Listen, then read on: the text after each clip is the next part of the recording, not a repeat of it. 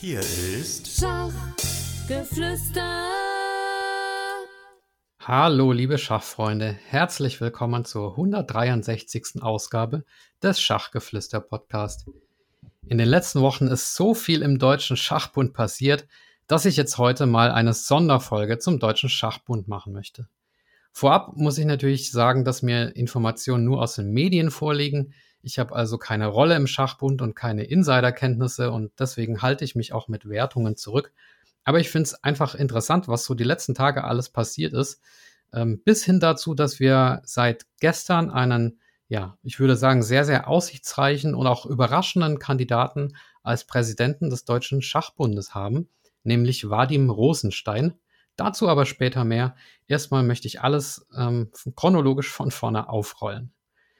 Die erste bemerkenswerte Meldung des Schachbundes, die kam am 21. 21. Februar, also wir sprechen von 2023. Die Schlagzeile lautete Mitgliederzahlen, erste Verluste der Corona-Krise wettgemacht. Ich lese die Meldung jetzt einfach mal vor. Ich glaube, ich darf das, denn das ist eine offizielle Pressemeldung. Die offiziellen Mitgliederzahlen des Deutschen Schachbundes, die zu Beginn eines jeden Jahres erhoben werden, liegen vor. Mit 89.000 und ein paar zerquetschten, ähm, also das sage ich jetzt, Mitgliedern, hat der DSB wieder das Niveau von 2021 erreicht, nachdem im vergangenen Jahr mit rund 87.600 Mitgliedern der Tiefpunkt im Zuge der Corona-Krise erreicht worden war. Dies entspricht einem Zuwachs von 1674 Mitgliedern oder 1,9 Prozent. Na, das ist doch schön. Der Frauenanteil im DSB hat sich von 8,7 auf 9,3 Prozent erhöht und das finde ich auch sehr schön.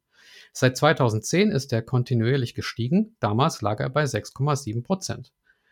Während der Pandemie waren vor allem das Brachliegen von Schulschach-AGs sowie der Jugendarbeit und die dadurch fehlenden Neueintritte für den Mitgliederrückgang verantwortlich. Ja, es haben zwei Generationen an Schulschachkindern gefehlt. Ne? Im ersten Pandemiejahr war fast die Hälfte der verlorenen Mitglieder auf Verluste im Altersbereich U10 zurückzuführen. Nun konnten wir allein in dieser Altersgruppe über 1200 Mitglieder mehr verzeichnen. Mit dem Projekt Schachmachtschule möchten wir diesen Trend weiter unterstützen. Ja, dann kommt noch ein Zitat von Ulrich Krause, dem noch DSB-Präsidenten. Wir haben den Abwärtstrend gestoppt und können optimistisch in die Zukunft blicken. Ich danke allen Ehrenamtlichen und Engagierten in den Schulen und Vereinen und so weiter und so fort. Ja, also eine sehr wunderbare Meldung finde ich, die mich auch freut, denn wie ihr wisst, kämpfe ich ja auch sehr dafür, dass die ganzen Online-Spieler in die Vereine kommen, denn nur dann hat die Gesellschaft auch was davon, wenn die Menschen ähm, sich über das Schachspiel äh, miteinander begegnen und auch ähm, die, wenn auch nur kleine Steigerung des Frauenanteils, äh, die freut mich auch sehr. Drei Tage später, am 24. Februar, kam dann aber eine kleine Schockermeldung, nämlich mit dem Titel Haushaltszahlen 2022 und 2023 deutlich schlechter als erwartet. In einer Videokonferenz mit Vertreterinnen und Vertretern der Landesverbände erläuterten Präsident Ulrich Krause und der für Finanzen zuständige Vize Vizepräsident Lutz Rott Ebbinghaus am 23. Februar die finanzielle Situation des DSB. Im Zuge der Neuaufstellung der Geschäftsstelle, des Jahresabschlusses 2022 und der Neubewertung der Planzahlen 2023 hat sich gezeigt, dass die bisherigen Planungen nicht haltbar sind. Ja, mit der Neuaufstellung der Geschäftsstelle ist natürlich gemeint, dass es den Geschäftsführer nicht mehr gibt, äh, den Markus Fenner, und dass die neue Geschäftsführerin äh, Anja Gehring ähm, ja jetzt quasi aktiv ist, die aber vorher schon im Schachbund beschäftigt war. Es folgt dann eine Tabelle über den Jahresabschluss 2021 und 2022 mit äh, nachfolgender Erläuterung. Zunächst hat sich im Jahresabschluss 2022 herausgestellt, dass das Ergebnis um circa 56.000 Euro schlechter ausfällt als geplant. Im Nachtrag war ein Defizit von circa 130.000 Euro, sogenannte Unterdeckung, geplant. Der tatsächliche Jahresabschluss ergab jedoch ein Defizit von 186.000 Euro. In diesen 186.000 Euro sind allerdings 60.000 Euro Kosten für die Neuentwicklung von Davis Mivis nicht enthalten, die für 2022 geplant waren, aber erst 2023 anfallen. Also Davis Mivis, äh, das ist so ein ähm, Programm für zur Mitgliederverwaltung was schon seit Jahren so ähm, notleidend ist und angeschafft werden soll. Es handelt sich also tatsächlich um ein um 116.000 Euro schlechteres Ergebnis, also diese 56.000 plus die 60.000 Euro. Ja, dann kommt noch eine Tabelle über den Nachtrag 2023 mit folgendem Erklärtext. Ursprünglich war für 2023 ein Defizit von 89.500 Euro geplant. Okay, also man hat von vornherein schon mit einem Defizit geplant. Hm. Nachdem die neue Geschäftsführerin Dr. Anja Gehring zusammen mit dem Vizepräsidenten Lutzrott Ebbinghaus alle Zahlen überprüft und überarbeitet hat, sieht die neue realistische Planung leider ein tatsächliches Defizit von über 300.000 Euro vor. Aha, wo kommt jetzt das her? Ja, das äh, wird hier weiter auch ausgeführt. Es geht weiter in der Meldung mit der Überschrift, was sind die Gründe für die Differenzen? Ja, und da wird dann einiges aufgeführt. Ich gebe das der Kürze halber jetzt nicht alles wieder. Am stärksten schlägt da angeblich der deutsche Schachgipfel zu Buche, der im Jahr 2022 ein um circa 115.000 Euro schlechteres Ergebnis hatte als geplant. Also offenbar ist es eine sehr defizitäre Veranstaltung ähm, oder weniger Gewinne als geplant. Ich weiß jetzt nicht, wie es äh, gemeint war. Dazu kommen dann Mehrausgaben für das Projekt Schach macht Schule. Okay, ähm, hatten wir ja gerade gehört, dass es viele Mitglieder gebracht hat. Inflation und so weiter. Ähm, also das wird im Einzelnen begründet und dann die Bewertung, die finde ich auch noch interessant. Da steht nämlich Folgendes. Neben den Fehlkalkulationen müssen wir auch feststellen, dass die Kontrollmechanismen nicht funktioniert haben. Dadurch wurde das Ausmaß der Defizite leider erst viel zu spät deutlich, sodass Gegenmaßnahmen nicht früher eingeleitet werden konnten. Okay, also man sagt hier, die Kontrollmechanismen haben nicht funktioniert. Hm. Es geht dann in der Meldung weiter mit fünf Sofortmaßnahmen, die bereits umgesetzt worden sind sowie drei weitere Vorschläge des Präsidiums, um sowas künftig zu vermeiden. Und die Meldung schließt dann mit dem folgenden Ausblick. Die Aufarbeitung ist in vollem Gange. Der Deutsche Schachbund arbeitet daran, zum Bundeskongress im Mai einen ausgeglichenen Haushalt für 2024 vorzulegen. Dazu müssen Kosten gesenkt, aber auch Einnahmen erhöht werden. Um die Liquidität des Deutschen Schachbundes zu sichern, werden wir für 2024 eine Beitragserhöhung beantragen müssen. Der Deutsche Schachbund wird im weiteren Prozess volle Transparenz garantieren und frühzeitig über alle wichtigen Entwicklungen informieren. Ja, da kommen einem natürlich zwei Dinge ähm, in den Kopf. Das eine ist, wer macht denn diese Aufarbeitung überhaupt? Das äh, müsste ja eigentlich jemand externes machen, aber offenbar ist das nicht der Fall. Das wird also offenbar eine, ist also offenbar eine interne ähm, Aufarbeitung. Gut. Und das Zweite ist natürlich das mit der Beitragserhöhung, äh, die der DSB angekündigt hat. Mitglieder im DSB sind ja die Landesverbände. Und äh, beim letzten Satzungsworkshops wurde das auch nochmal klar festgehalten, dass das so ist und dass es nicht in Frage steht. Ich habe mir sagen lassen, dass die Landesverbände durchaus gewisse Geldreserven haben, weil sie ja in den letzten Jahren Beiträge von den Vereinen kassiert haben aber kaum wiederum wegen Corona irgendwelche Veranstaltungen hatten, die Geld gekostet haben. Also für den Spielbetrieb im Verband ist das, glaube ich, äh, alles nicht so schlimm äh, mit dieser finanziellen Misere. Aber wir werden gleich die Auswirkungen sehen. Und natürlich fragt man sich auch, wie das so kommen konnte. Wo ist das äh, Geld hin? Und einer, der da halt extrem schlecht wegkommt in der Kritik, ist der ehemalige Geschäftsführer des Deutschen Schachbundes, Markus Fenner, der ja den jeweils gewählten Vizepräsidenten Finanzen die Zahlen nicht gegeben haben soll. Erst war ja die äh, Gulsana Barpieva, die von der Deutschen Bank kam die, glaube ich, ähm, die, die dann zurückgetreten ist, weil sie die Zahlen nicht bekommen hat. So stellt es jedenfalls der Walter Rädler dar. Ähm, der hat da Artikel geschrieben auf dem Schachticker. Und dann der jetzige Vizepräsident Lutz Rott Eppinghaus, der aber offenbar auch nicht ähm, die Zahlen bekommen hat oder erst jetzt bekommen hat. Und äh, ja, Teile der Schachmedien haben natürlich auch äh, auf äh, DSB-Präsident Krause verwiesen und ihm vorgeworfen, zu lange an Fenner festgehalten zu haben und äh, nicht dafür gesorgt zu haben, dass, äh, dass der die Zahlen rausrückt oder ähm, ja. Ja, dann, das war also die Meldung vom 24. Februar über ähm, das Thema Finanzen. Und vier Tage später, am 28. Februar, kam die nächste DSB-Meldung. Und da sehen wir, dass die Pleite des DSB eben doch Auswirkungen hat. Übrigens, Pleite ähm, ist es wohl nicht. Also der Terminus, den der Öffentlichkeitsmitarbeiter des DSB, der Paul Meyer-Dunker und Berliner Landespräsident gleichzeitig, den der auf Twitter geprägt hat und der seitdem verwendet wird, das ist ganz interessant, ähm, der lautet finanzielle Schieflage. Hm, schöner Begriff. Also diese Meldung vom 28. Februar, die lautet, Deutscher Schachgipfel 2023 abgesagt. Der deutsche Schachgipfel 2023 kann leider nicht wie geplant vom 21. bis 30. Juli in Braunschweig stattfinden. Aufgrund der derzeitigen Lage im Deutschen Schachbund hat die Stadt Braunschweig überraschend ihre von uns erwartete Zusage für Fördermittel für den Deutschen Schachgipfel nicht umgesetzt. Dadurch besteht ein erhebliches Finanzierungsrisiko für die Veranstaltung. Der Deutsche Schachbund kann und möchte dieses Risiko vor dem Hintergrund der aktuellen finanziellen Situation, jetzt schreiben Sie nicht Schieflage, sondern Situation, ähm, des DSB nicht mehr verantworten. Wir bedanken uns an dieser Stelle beim Niedersächsischen Schachverband für sein Engagement beim Versuch, den deutschen Schachgipfel in Braunschweig zu ermöglichen. Ja, also der war ja die letzten Jahre immer in Magdeburg und dieses Jahr soll das dann Braunschweig sein. Ähm, ja, und jetzt ist es so, dass die der Schachgipfel, da waren ja Turniere geplant, ähm, zum Beispiel das German Masters, die deutsche Einzelmeisterschaft, die deutsche Schachamateurmeisterschaft und so weiter. Und da werden jetzt Ausrichter ähm, gesucht für diese Turniere. Also zehn Turniere sind es insgesamt.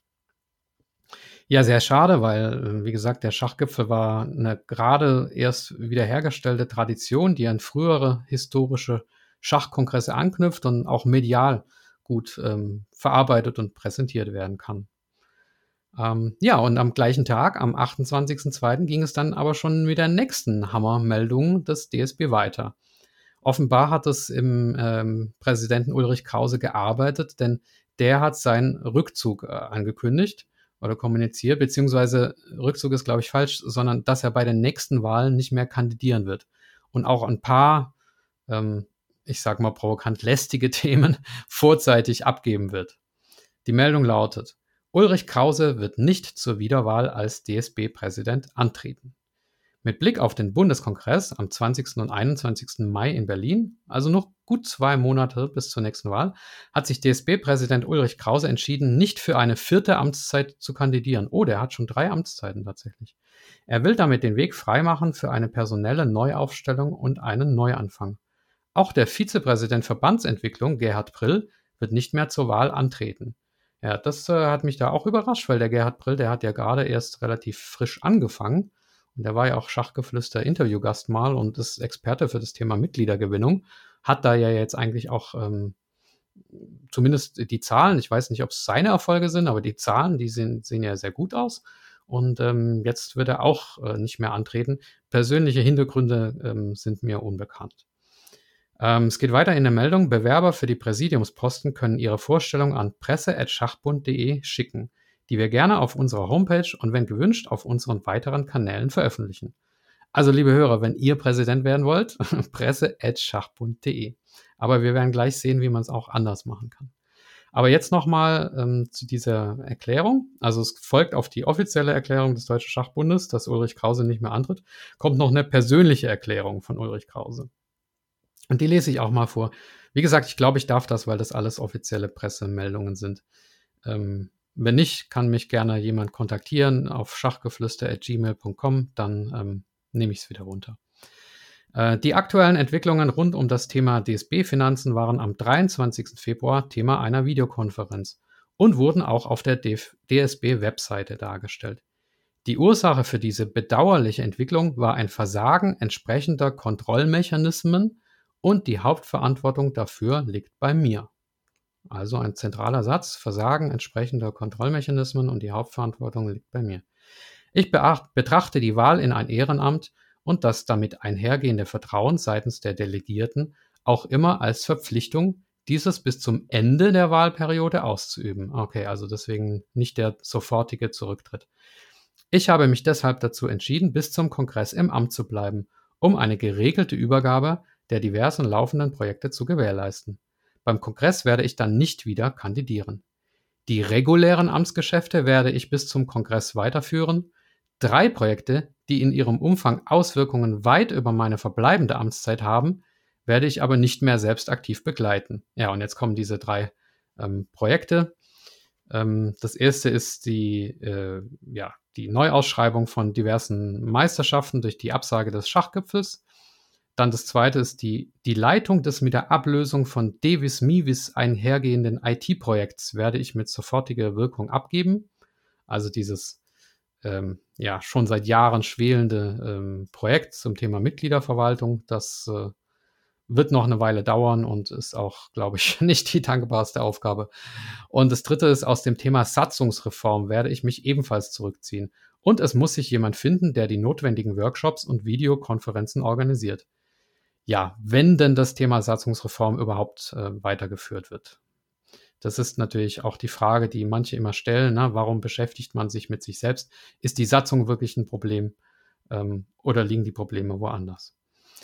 Äh, es geht weiter in der Meldung von Ulrich Krause. Die sechs Jahre als DSB-Präsident waren eine extrem arbeitsintensive Zeit mit vielen sehr schwierigen, aber auch einigen sehr schönen Momenten. Mir liegt der DSB nach wie vor am Herzen, das glaube ich auch. Und ich wünsche dem Kongress ein glückliches Händchen in Bezug auf die Zusammensetzung des neuen Präsidiums. Mein Wunsch wäre, dass ein Ticket aus Personen gewählt wird, die vertrauensvoll miteinander umgehen können und für die der DSB eine Herzensangelegenheit ist. Okay, also das äh, interpretiert man natürlich oder kann man so interpretieren, dass es nicht immer so der Fall war, dass äh, er quasi auch äh, Vizepräsidenten hatte, die ihm persönlich äh, gewogen waren, sondern er hat dann mit denen arbeiten müssen, ähm, die der Kongress gewählt hat. Ne?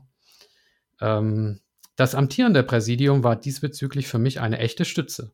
Und ich möchte mich bei Ralf Alt, Lutz Rott-Ebbinghaus und Gerhard Prill für die sehr gute Zusammenarbeit bedanken aber auch bei Klaus Deventer, David Blank, Boris Brun und Hans-Jürgen Weyer, für die in der Vergangenheit dasselbe galt. Ja, ich glaube, da hat er jetzt ein, zwei Namen weggelassen, ähm, mit denen er eben nicht so gut zusammengearbeitet hat. Ähm, die eine ist, ähm, interpretiere ich mal, die Olga Birkholz. Ähm, da gab es ja die eine oder andere Auseinandersetzung oder zumindest habe ich beim Kongress des Schachbundes, bei diesem Online-Kongress, da war das äh, zu sehen, dass die Olga Birkholz also nicht viele gute Worte über Ulrich Krause ähm, verloren hat und der das da ja, eingesteckt hat. Äh, ich war seit Mai 2017 an mehr als 500 Tagen für den DSB im Einsatz. Wow. Und habe einen Großteil meines Jahresurlaubes dafür geopfert. Dazu kamen täglich zahllose E-Mails und Telefonate. Diese Arbeitsbelastung ist rein ehrenamtlich eigentlich nicht zu stemmen. Und ich würde deshalb die Idee eines hauptamtlichen Präsidenten sehr befürworten.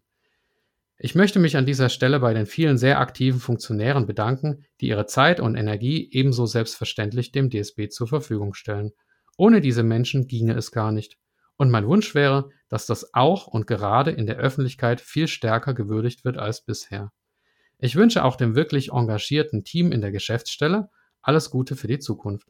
Ohne dieses Engagement könnte der DSB nicht in der Form agieren, wie er das zurzeit tut.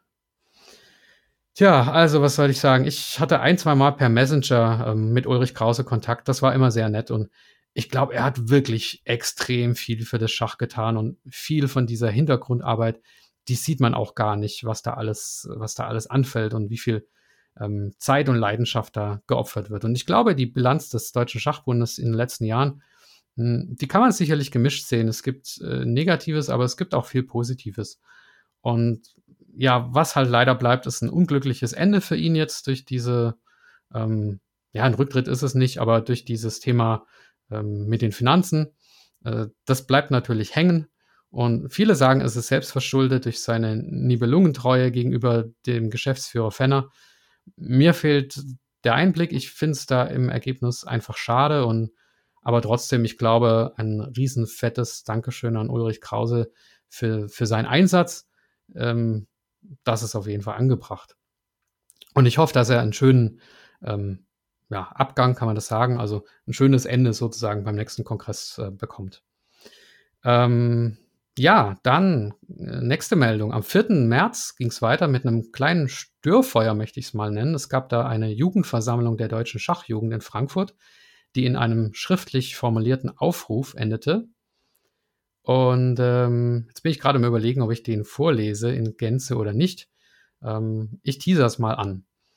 Für eine gesunde Gegenwart und Zukunft des deutschen Schachs braucht es Unterstützung für das deutsche Jugendschach. Wir als Schachjugend sorgen uns, dass das Jugendschach unter einer Strategie des finanziellen Notbetriebs leiden könnte. Der langfristig angekündigte und zwischen Deutscher Schachjugend und Deutschem Schachbund ausverhandelte Mehrbedarf in Höhe von 32.000 Euro darf nicht durch Streichmaßnahmen eingekürzt werden und so weiter und so fort. Ähm, für die Jugend muss immer Geld da sein. Ähm, zugesagte DSB-Gelder sind unverzichtbar. Äh, kein irreparabler Schaden, bitte. Ähm, genau. Deshalb möchten wir als deutsche Schachjugend im Sinne der kurz- und langfristigen Entwicklung Schachdeutschlands dafür werben, unsere Nachwuchsarbeit mit der entsprechenden Förderung auf dem Kongress sicherzustellen. Also ein Appell an den Kongress des Deutschen Schachbundes. Einstimmig beschlossen am 4. März durch die Jugendversammlung der DSJ in Frankfurt. Ja, jetzt kann man natürlich sagen, na klar, die Sorge ist nachvollziehbar, ne, dass die Jugend jetzt unter ähm, finanziellen Streichungen zu leiden hat, die der DSB ja angekündigt hat, ne, dass jetzt äh, geguckt wird, wo kann man streichen.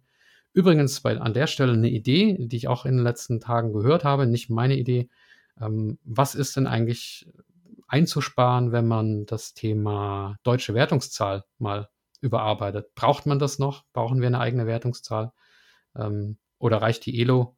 Was gibt es für Gründe, warum man die äh, Wertungszahl braucht? Ich kenne die Argumente nicht, aber die Frage ist auf jeden Fall mal ähm, sicherlich nicht uninteressant zu beleuchten. Äh, aber wir waren bei der Stellungnahme des, der Schachjugend und da gibt es natürlich auch Stimmen, die meinen, dass, dass das unnötig war. Ne? Also einem, einem Partner wie dem DSB, der jetzt gerade am Boden liegt, dann noch mit Forderungen zu behäufen, ähm, da ist es dann möglicherweise auch verständlich, wenn dann so ein Partner dann mal pampig zurücktritt. Und das hat der Deutsche Schachbund äh, drei Tage später am 7. März dann auch getan mit einer sogenannten Erklärung des DSB-Präsidiums zum Antrag der DSJ an den Bundeskongress und zum Aufruf der Jugendversammlung. Ja, also inhaltlich will ich da gar nicht drauf eingehen. Es geht da um die gegenseitige Finanzierung. Das ist auch nicht mein Metier, ob da jetzt 32.000 Euro zugesagt sind oder nicht. Ähm, der Schachbund hat auf Twitter ordentlich Prügel für die Meldung kassiert. Gerade zum Beispiel von Michael Langer, dem, dem Landespräsidenten von Niedersachsen. Aber ähm, bei den Perlen vom Bodensee war zu lesen, dass die Schachjugend und der Schachbund planen, da wieder miteinander die Friedenspfeife zu rauchen. Und ich glaube, das ist auch gut so. Also ähm, solche Nebenkriegsschauplätze braucht man jetzt wirklich nicht. Und wenn es da zwei Verbände gibt, dann ist es gut, wenn die ähm, miteinander irgendwie in, in Einklang kommen. Ja, ähm, das war das war das und dann überlegt man sich so, wie geht's denn jetzt weiter? Wer bewirbt sich als Präsident? Und dann knallt am 11.3., also aus meiner Sicht gestern, eine Meldung rein von Vadim Rosenstein. Er möchte Präsident des Deutschen Schachbundes werden. Ja, für diejenigen, die den Namen vielleicht noch nicht gehört haben oder erst ganz kurz, ähm, Vadim Rosenstein ist am 12. September 2022, ähm, das Datum habe ich übernommen von Stefan Löffler, ich hoffe, das stimmt, ist er in der Schachöffentlichkeit aufgetaucht. Und zwar als, Künf als ja, ja, Sponsor des Weltschachverbandes FIDE. Und wenn ich mich recht erinnere, ging es damals um die Idee, dass er unter der Flagge der FIDE eine Mannschafts-WM für Vereine ausrichten wollte. Die soll jetzt wohl tatsächlich auch im Juni 2023 in Düsseldorf stattfinden. Ich habe mir sagen lassen, es steht noch nicht ganz fest, ob es wirklich funktioniert, aber ähm, geplant ist es wohl. Und kurz darauf war dann auch von seiner Idee zu hören, dass er in Düsseldorf ein starkes Masters organisieren möchte, unter anderem mit Vincent Keimer, aber auch mit äh, Jan Nepomniachtchi und weiteren Spitzenspielern. Und das hat ja auch dann stattgefunden, das WR Chess Masters. Also WR steht für Vadim Rosenstein. Hm, damals gab es ziemliche Kritik an ihm. Seine Firma WR, die hat Verbindungen nach Russland und es tauchte ein Foto von ihm auf auf Twitter, wie er mit Sergei Karjakin Schach spielte. Und das alles sah so aus, als würde hier ja jemand mit Verbindungen zur russischen ähm, ja, Staatsführung ähm, seine, seine Finger hier im, im Spiel haben. Und äh, ja, es ist ja auch bekannt, dass die FIDE ähm, Verflechtungen zur russischen Regierung hat, äh, insbesondere über Arkadi Dvorkovich. Es wurde dann auch bekannt, äh, dass äh, eine hochrangige Mitarbeiterin seiner Firma eine Dame namens Zoe Arnatskaya ist. Die hat auf Instagram 1,1 Millionen Follower Müsst ihr euch mal angucken, das Profil. Und die bezeichnet sich dort als Managerin von Jan Nepomniachtchi. Und äh, Nepomniachtchi hat dann auch ähm, ein Sponsoring, nee, Rosenstein hat dann ein Sponsoring von Nepomniachtchi ähm, verkündet. Und ähm, ja, das war alles so ein bisschen dubios. Stefan Löffler hat dann ein Interview mit ihm für die Frankfurter Allgemeine geführt und da erschien das alles in etwas freundlicherem Licht. Ähm, Vadim Rosenstein hat da auch über seine Motive äh, gesprochen, ähm, warum er sich da jetzt äh, engagiert für das Schach. Und dass es eigentlich ein Jugendtraum äh, ist, von ihm so eine Mannschafts-WM zu erfüllen. Denn ähm, ja, ich sage vielleicht erst was über, über seine Kindheit. Also er wurde in der Ukraine geboren, äh, also Ukraine, ähm, verbrachte einige Jahre dann in Russland. Ich weiß jetzt nicht genau, wie sich das aufteilt, aber er zog mit neun nach Deutschland und ist deutscher Staatsbürger. Und ähm, die Kunden seiner WR Group, die sind überwiegend deutsche Auftraggeber, die nach Russland importieren. Also er hat quasi mit dem Export nach Russland Geschäft gemacht und nicht umgekehrt. Und ähm, er hat mir dann auch, ich komme gleich dazu, ähm, er hat mir dann auch gesagt, dass er, dass er halt durch die, den Russlandkrieg also Geld verloren hat. Ähm, als Nepo sich dann wegen der Sanktionen von seinem bisherigen Sponsor getrennt hat, der unter Sanktionen äh, stand, ähm, sprang er dann ein. Also das ist so der, der Kerninhalt von dem ähm, Interview mit dem Stefan Löffler. Und ähm, genau, also mit der, mit der Jugend damals, er hat halt als Jugendlicher Schach gespielt in einer Mannschaft und fand es eben ein tolles Erlebnis. Ich habe dann tatsächlich auch mal eine Inf Interviewanfrage bei Vadim, Rosenstein gestellt äh, für den Schachgeflüster-Podcast. Und er hat mich auch zurückgerufen und wir haben ja ungefähr eine Stunde lang telefoniert. Ähm, das war eigentlich ein bisschen doof, weil ich war gerade mit meinen Kindern auf der Heimfahrt äh, nach dem Weg zu meinen äh, Eltern und habe dann so ein bisschen mitgeschrieben und ähm, habe dann meine Kinder eine Stunde lang quengelnd auf dem Parkplatz äh, da äh, halten müssen. Und ähm, ja, eigentlich sollte das nur ein kurzes Vorgespräch für einen Podcast sein. Aber das habe ich wohl nicht deutlich gemacht, denn er hat mir seine Story ganz ausführlich erzählt. Und nachdem ich ihm das Mikro dann zugeschickt habe und den Podcast dann durchführen wollte, haben wir dann irgendwie nicht mehr zusammengefunden. Äh, ich lasste nicht ihm das an, ich habe äh, hab dann auch nicht mehr richtig nachgehakt. Und deswegen kam es leider zu keinem Interview. Also das war noch in 2022, also vor dem äh, WR Masters. Und er hat mir da dann auch nochmal seine Geschichte erzählt, also dass er als Jugendlicher mit seiner Mannschaft, ich glaube Köln-Mühlheim war das, die Jugendbundesliga gewonnen hat und in seinem Unternehmen wohl immer sagt, Leute, ihr müsst zusammenhalten, so wie wir damals mit unserer Schachmannschaft. Also das hat ihn wohl äh, geprägt. Und dann war es wohl so, dass er mal ähm, in seiner Eigenschaft, er war da auch, glaube ich, ah, kriege ich es noch hin bei irgendeiner Handelskammer oder sowas, dann aufgrund seiner unternehmerischen Erfolge in irgendeiner Funktion. Ich krieg's nicht mehr hin. Und in dieser Eigenschaft wurde er dann wohl nach Moskau mal eingeladen zum Schachspielen und da hat's, hat er wieder Feuer gefangen sozusagen für das Schach. Und da war dann wohl auch Kajakin bei einer dieser Veranstaltungen und er sagte, dass, dass Kajakin eben solche kriegsverherrlichenden Reden gehalten hat, ähm, wusste er wohl nicht. Ähm, ich weiß jetzt gar nicht, ob ich es erwähnt habe, Kajakin, aber das gibt ein, dieses Foto mit Kajakin. Doch, ich glaube, ich habe das am Anfang erwähnt. Also das klang, wie gesagt, mit dem äh, Interview ganz gut, aber ähm, es hat dann nicht stattgefunden.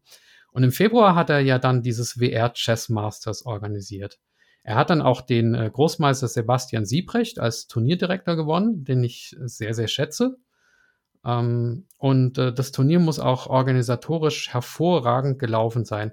Er hat auch medial alles richtig gemacht. Also er hat da ähm, Twitter-Account angelegt, eine Homepage angelegt. Er hat Chessbase India hergeholt und die für eine tolle internationale Berichterstattung gesorgt haben. Es gab Presseerklärungen ohne Ende. Und ähm, ja, er hat die, die Dankes-E-Mails der Spieler hat er veröffentlicht. Also es ähm, ich war nicht dabei, aber das, was man so liest, das klingt sehr so, als wäre es organisatorisch einfach äh, eine Top-Veranstaltung gewesen. Und äh, ja, am Ende gab es dann auch noch die Meldung, dass zwei starke Inter, Inder, also ähm, wer ist es denn? Gukesh und äh, Pragnananda, also zwei dieser super Inder-Talente da, dass die nächstes Jahr für Düsseldorf in der Bundesliga oder spielen die zweite Liga? Ich glaube, die spielen zweite Liga an den Start gehen. Also Vadim Rosenstein hat offenbar viel Geld, er hat offenbar ein Herz für das Schach und er will es da reinstecken. Ja, und dann, wie gesagt, jetzt die Meldung vom 11.3. Auf, auf Twitter. Ich zitiere mal seinen Post. Liebe Schachfreundinnen und Schachfreunde, ich habe mich entschlossen, als DSB-Präsident zu kandidieren. Ich hoffe, meine Kandidatur findet euren Zuspruch. Gemeinsam können wir viel für den Schachsport in Deutschland erreichen. Ja, und Profi wie er ist, hat er also nicht einfach eine E-Mail geschrieben an äh, presse.schachbund.de oder was, was die Adresse war, sondern er hat es medial begleitet. Es gibt eine eigene Homepage. Ähm, Die Domain ist ziemlich frech, dsb2023.de. Also das, ähm, oder ja, sagen wir, es ist, es ist äh, optimistisch oder wie auch immer, selbstbewusst, sagen wir selbstbewusst. Also dsb2023.de und er hat auch mit Chessbase gleich ein Interview geführt. Ähm, sehr interessant auch, er hat bereits ein Team, das ihn begleiten soll. Und zwar ist es einmal der Jan Werner aus Düsseldorf, der soll Vizepräsident Finanzen werden im Schachbund. Dann Paul Meyer-Dunker, der Berliner Landespräsident, der soll der neue Vizepräsident Verbandsentwicklung werden. Der Posten ist ja vakant, ähm, wegen Gerhard Prills Rückzug. Und auch Ralf Alt ähm, ist im Team dabei. Das finde ich speziell einen sehr klugen Schachzug, denn Ralf Alt gilt als jemand, der die Dinge ja sehr juristisch angeht, aber doch irgendwie allseits akzeptiert ist aus verschiedenen Lagern. Und das heißt, seine Unterstützung kann sicherlich auch helfen, ähm, Zweifler oder, oder Gegner im, im ähm, und mögliche Gegner im, im Lager der Landesverbände ähm, ja, da zu besänftigen, nenne ich es mal. Also das Chessbase-Interview kann ich jetzt aus Rechtsgründen vermutlich nicht vorlesen, aber ähm, Vadim Rosenstein äußert sich da natürlich erstmal zu seinen Motiven und dann auch zu den Fragen rund um Russland. Ähm, er sagt, dass Schach ihm viel gebracht hat und ähm, er jetzt, wo er um die Finanzkrise des DSB gehört hat, etwas zurückgeben will. Und dann spricht er über sein Team. Und das mit dem Kajakin-Foto, das lese ich jetzt mal kurz vor und hoffe, dass Chessbase mich nicht verklagt. Ähm, die Frage lautet, auch Sie persönlich gerieten in den Fokus, weil ein Foto auftauchte, das Sie beim Blitzschach mit Sergei Kajakin zeigt. Die Antwort, zu diesem Zeitpunkt wusste ich nicht, wofür Kajakin steht. Ich distanziere mich von jeglichen seiner Äußerungen und Aktivitäten. Diese Partie würde ich heute nicht mehr spielen. Okay, und dann äh, geht es weiter mit einer Frage zu Arkadi Dvorkovic. Ähm, da schreibt er, Dvorkovic ist der demokratisch legitimierte, gewählte Präsident der FIDE. Er ist nicht international sanktioniert. Wenn es europäische oder amerikanische Sanktionen gegen ihn gibt, wird die Zusammenarbeit mit ihm sofort beendet. Und äh, dann geht es weiter zu der Unterstützung von Nepo. Ähm, da sagt er, meine Unterstützung für Nepo ist beendet. Sie dauerte genau sechs Monate. Sie begann am 1. September 2022 beim Sinkelfield Cup in den USA und endete am 26. Februar 2023 mit dem letzten Tag der WR Chess Masters. Naja, das sind dann nicht genau sechs Monate, aber da ähm, sei es drum. Äh, Jan ist ein großartiger Schachspieler und es war mir eine Freude, ihm zu helfen. Ich wünsche ihm sportlich weiterhin alles Gute. Ähm, die Idee, als DSB-Präsident zu kandidieren, kam mir am 1. März als ich erfuhr, dass Ulrich Krause nicht wieder antritt. Also das ist jetzt so ein bisschen unklar, warum das jetzt am 26.02. endete. Ähm, war das ein taktischer Move wegen der Wahl? Er sagt ja, die Idee kam ihm erst später zu kandidieren. War das unabhängig? Hm, ähm, nicht ganz klar. Äh, was russische und weißrussische Spieler angeht, war die Frage in dem Interview, ähm, weil das äh, Innenministerium ja offenbar mh, hm, für internationale Wettbewerbe die Reisekostenzuschüsse für deutsche Spieler in Frage stellt, wenn russische Spieler teilnehmen, so wie jetzt aktuell bei der Europameisterschaft. Das ist ja ähm, der russische Verband äh, ist ja nach Asien gewechselt, aber trotzdem nehmen jetzt noch russische Spieler an der Europameisterschaft teil, komischerweise. Und äh, jetzt wird wahrscheinlich ein Russe ähm, tatsächlich auch Europameister. Ähm, und da sagt das Innenministerium, äh, das wollen wir nicht mehr finanzieren, da wollen wir keine Reisekostenzuschüsse für deutsche Sportler zahlen, wenn russische Spieler teilnehmen. Und äh, ist da auf Kollisionskurs mit dem ähm, Internationalen Olympischen Komitee, ähm, das eben solche russischen Sportler zulassen will. Und danach wird er gefragt und dazu sagt er dann, dass er, dass er nicht möchte, dass die deutschen Spieler Nachteile erleiden und sich an das halten will, was das Bundesministerium und der Deutsche Olympische Sportbund sagen. Wobei sich das ja aus meiner Sicht gerade widerspricht. Also zumindest das äh, internationale Olympische Komitee. Ähm, aber gut, also dafür, dafür kann er auch nichts. Ähm, ja, wenn ihr mich jetzt nach Wertungen fragt, ähm, ich persönlich möchte jetzt weder ähm, Teufel schreien noch, noch Hurra schreien, sondern einfach mal die, die Fragen aufzählen und auch die Chancen. Ähm, denn ja, das ist nicht nur als Journalist hier in dem Podcast mein, ach, Journalist bin ich ja nicht, nicht äh, also als Podcaster mein Ansatz, sondern auch als Person. Ähm, es gibt nicht nur Schwarz und Weiß, es gibt viele, es gibt immer Chancen und Risiken, es gibt Grautöne.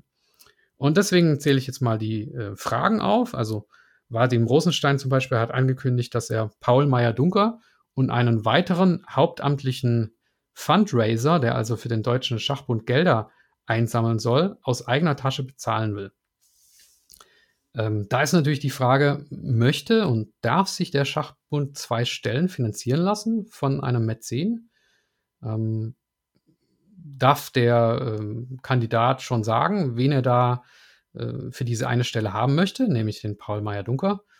Weiß man, was äh, Vadim Rosenstein langfristig beabsichtigt? Also er, er sagt irgendwo, dass er zwei Jahre nur bleiben will und dann ähm, das wieder abgeben will, aber ähm, ja, ist das ein Versprechen oder nur eine, äh, warum nur zwei Jahre? Also nicht ganz klar.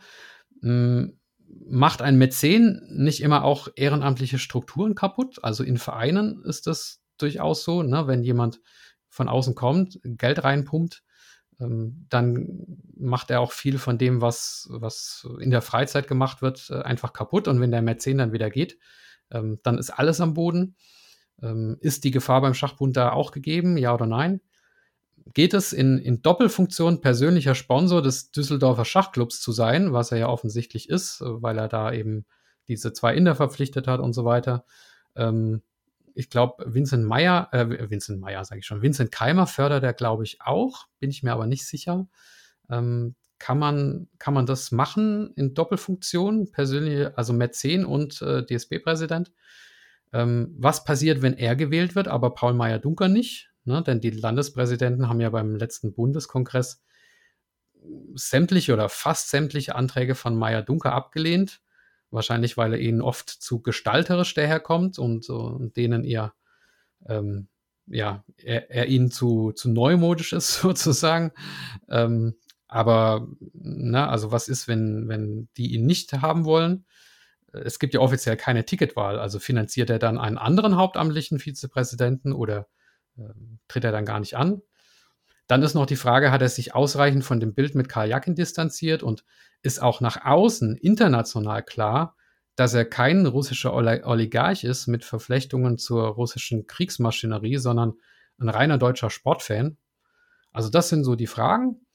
Ähm, aber jetzt zu den Chancen. Also Vadim Rosenstein ist auf jeden Fall ein Macher das hat er mit dem äh, WR Chess Masters bewiesen und natürlich auch schon mit seinen unternehmerischen Erfolgen, die ich aber nicht beurteilen kann. Aber das mit dem WR Chess Masters, das, das, das, das ist definitiv ein positives Erlebnis gewesen.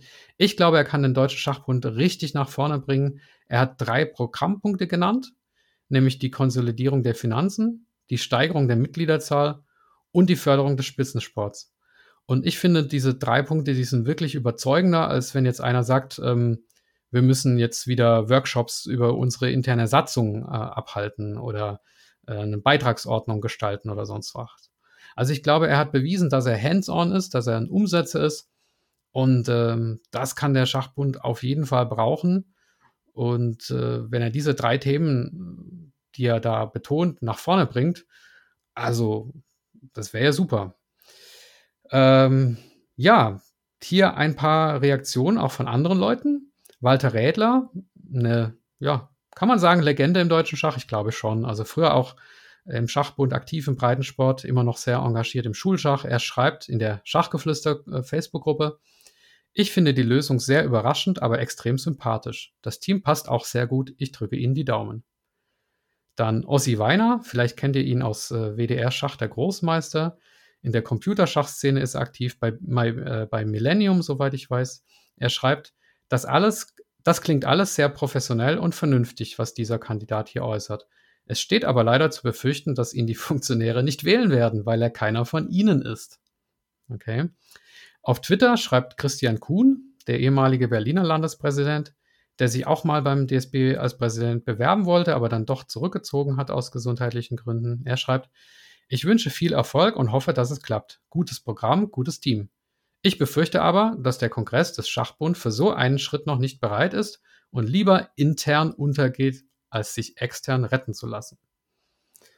Ralf Schreiber von Schach für Kids, auch ehemaliger ähm, Schachgeflüster-Interviewgast, schreibt, und siehe da, der DSB bekommt die Chance, unternehmerisches und professionelles Denkhandeln zuzulassen. Super dringlichst nötig. Dann gibt es noch die, Schatz, der, die, die Schachnotizen, die twittern. Vadim Rosenstein tritt mit prominentem Team zur Wahl als DSB-Präsident an. Wie auch bei vorigen DSB-Wahlen würde ich mir wünschen, dass es eine wirkliche Wahl gibt und der Wahlsieger nicht nur ins Amt kommt, weil es keine echten Gegenkandidaten gibt. Also die Frage nach den Gegenkandidaten. Konrad Schurmann von den Perlen vom Bodensee schreibt, im Lauf des 1. März rief Rosenstein eine Reihe von Leuten aus dem deutschen Schach an, um seine Kandidatur auszuloten und ein Team um sich zu scharen. Keine zwei Wochen später steht sein Präsidium inklusive Wahlprogramm, Kampagnenwebseite und Interview im DSB-Verkündungsorgan. Äh, damit meint er Chessbase. Ähm, etwas ironisch. Ein beispielloser Vorgang rund um den DSB. Ein Vorgeschmack auf Entschlusskraft, Handlungsstärke und Professionalität. Elisabeth Peetz, die deutsche Nummer 1, twittert. Es freut mich, dass es mit dir einen neuen Bewerber gibt, der vor allem mit Leidenschaft dabei ist und auch Interesse daran hat, das Frauenschach voranzubringen. Ich werde dich in der Hinsicht die nächsten Jahre gerne unterstützen. Die Krennwurzen, auch ehemals Schachgeflüster-Interviewgast, twittert. Blendung oder Nachhaltigkeit? Schwierig, diese Frage zu beantworten. Der letzte, in Anführungszeichen, Glücksfall endete für den Schachbund nicht wie erhofft. Mit Glücksfall ist ähm, der Markus Fenner ähm, gemeint. Also Glücksfall in Anführungszeichen, weil der Ulrich Krause ihn ähm, mal so genannt hat. Ähm, es gibt auch kritische Stimmen auf Twitter, zum Beispiel ein User, ja, das sind immer die anonymen User, dann die Kritiker, ne? Äh, User namens Mikezia, der schreibt, It smells like yet another Russian oligarch. Oligarch. Hm, keine. Also es riecht nach einem russischen, nach einem äh, erneuten russischen Oligarchen. Ja, das ist halt das mit der, mit der internationalen Wahrnehmung, ne, was ich vorher sagte. Und ein anderer User namens Leinart fragt, wo steht im Interview, wie mit russischen und belarussischen Spielern umgegangen wird? Kein kritisches Wort zu Dvorkovic? Das Sponsoring von Nepo ist auch erst kürzlich beendet worden. Da lief der Krieg in der Ukraine schon lange. Warum wurde das Sponsoring überhaupt begonnen? Und ein äh, Ulrich von Wersch twittert, ein Mäzen sollte ein Mäzen sein und nicht auch noch Verbandsfunktionär. Eine solche Verquickung von Geld und Machtausübung hat noch nie einem Sport gut getan. Bleiben Sie Mäzen. Ja, also man sieht ein Thema, das die Gemüter bewegt. Ähm, es gibt solche und solche Argumente. Vadim Rosenstein ist äh, erst 31 Jahre alt, also er ist noch ein junger Mann.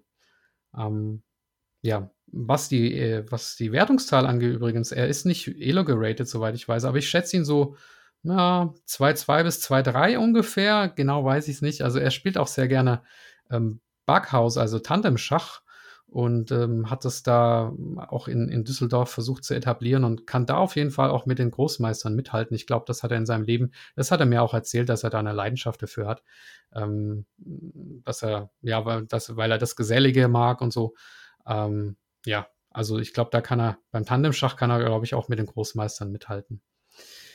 Ja, also wer übrigens eine Frage an ihn hat, es gibt eine Adresse presse.dsb2023.de. Ich bin gespannt auf jeden Fall, ob es noch einen Gegenkandidaten geben wird, weil ähm, egal äh, wer es sein wird, äh, das ist auf jeden Fall mit Vadim Rosenstein hat er, hat er einen starken Gegner, an dem es äh, schwierig sein wird, vorbeizukommen. Und egal wer am Ende gewählt wird, wird der Präsident auch ein paar schwierige Fragen zu beantworten haben. Zum Beispiel ne, die Frage des Umgangs äh, mit der FIDE ähm, unter russischer Führung, die Frage mit des, des Umgangs mit der äh, vorigen DSB-Führung, wird man die äh, finanzielle Lage ähm, untersuchen lassen, extern, intern?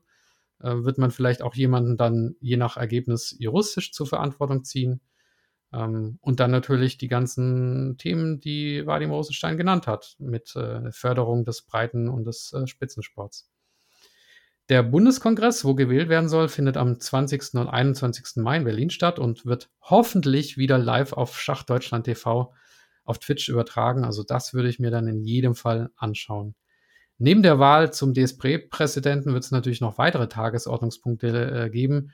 Da liegen zum Beispiel Anträge vor zur Förderung des Chess 960 und dergleichen. Aber das ähm, spre sprengt jetzt den Rahmen. Ähm, ja, für heute war es das erstmal. Also es bleibt sehr, sehr spannend im Schachbund.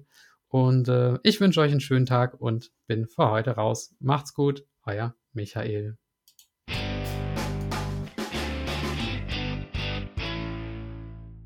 Liebe Schachfans, ich hoffe, die heutige Folge hat euch wieder gefallen. An dieser Stelle möchte ich auf den Schachkalender schachtermine.com hinweisen. Inzwischen ist das Deutschlands umfassendster Schachkalender. Und wenn ihr euer eigenes Turnier, euren Anfängerkurs, euren Vortrag oder was auch immer publizieren wollt, dann geht das auch mit der Eintragen-Funktion. Also alle Termine rund ums Schach auf schachtermine.com. Außerdem gibt es jetzt den Schachgeflüster Leitfaden für Einsteiger und Eltern bei einem richtigen Schachgeschäft zu kaufen, nämlich bei schachdepot.de. Der Leitfaden enthält 48 Tipps für Anfänger, wie man sich im Schachdschungel orientiert und verbessert, und dann noch 16 Tipps für Eltern von Schachkindern. Das Ganze auf 36 Seiten zum Preis von 9,90 Euro beim Schachdepot. Das Heft passt zum Beispiel super in ein Willkommenspaket für neue Vereinsmitglieder rein. Abschließend wie immer der Dank an alle Personen, die mir auf paypal.me slash Schachgeflüster etwas gespendet haben oder YouTube-Kanalmitglied sind oder auf patreon.com slash Schachgeflüster eine regelmäßige monatliche Spende zukommen lassen oder Bargeld per Post zugeschickt haben.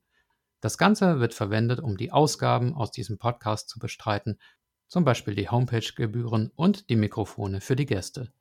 Ja, vielen Dank an folgende Personen oder Einrichtungen. Andreas Virux, Armin Züger, Benjamin Steinhilber, Dieter Riegler, Frank Rothmann, Friedhelm Küch, Güven Mannay vom interkulturellen Schachverein Zatransch Club 2000, Hans aus Berlin, Dr. Joachim Meyer-Brix, Manuel, Manuel Rüther, Marc Hofmann, Markus Schirmbeck, Oliver Bremer, der mysteriöse Peter, Peter Hug von DSSP, die Schulschachprofis, Peter Schach, die Internetseite schachtraining.de, Sven Ossenberg, Thomas Hasin und Tim Bialuszewski. Vielen Dank an euch, macht's gut, euer Michael.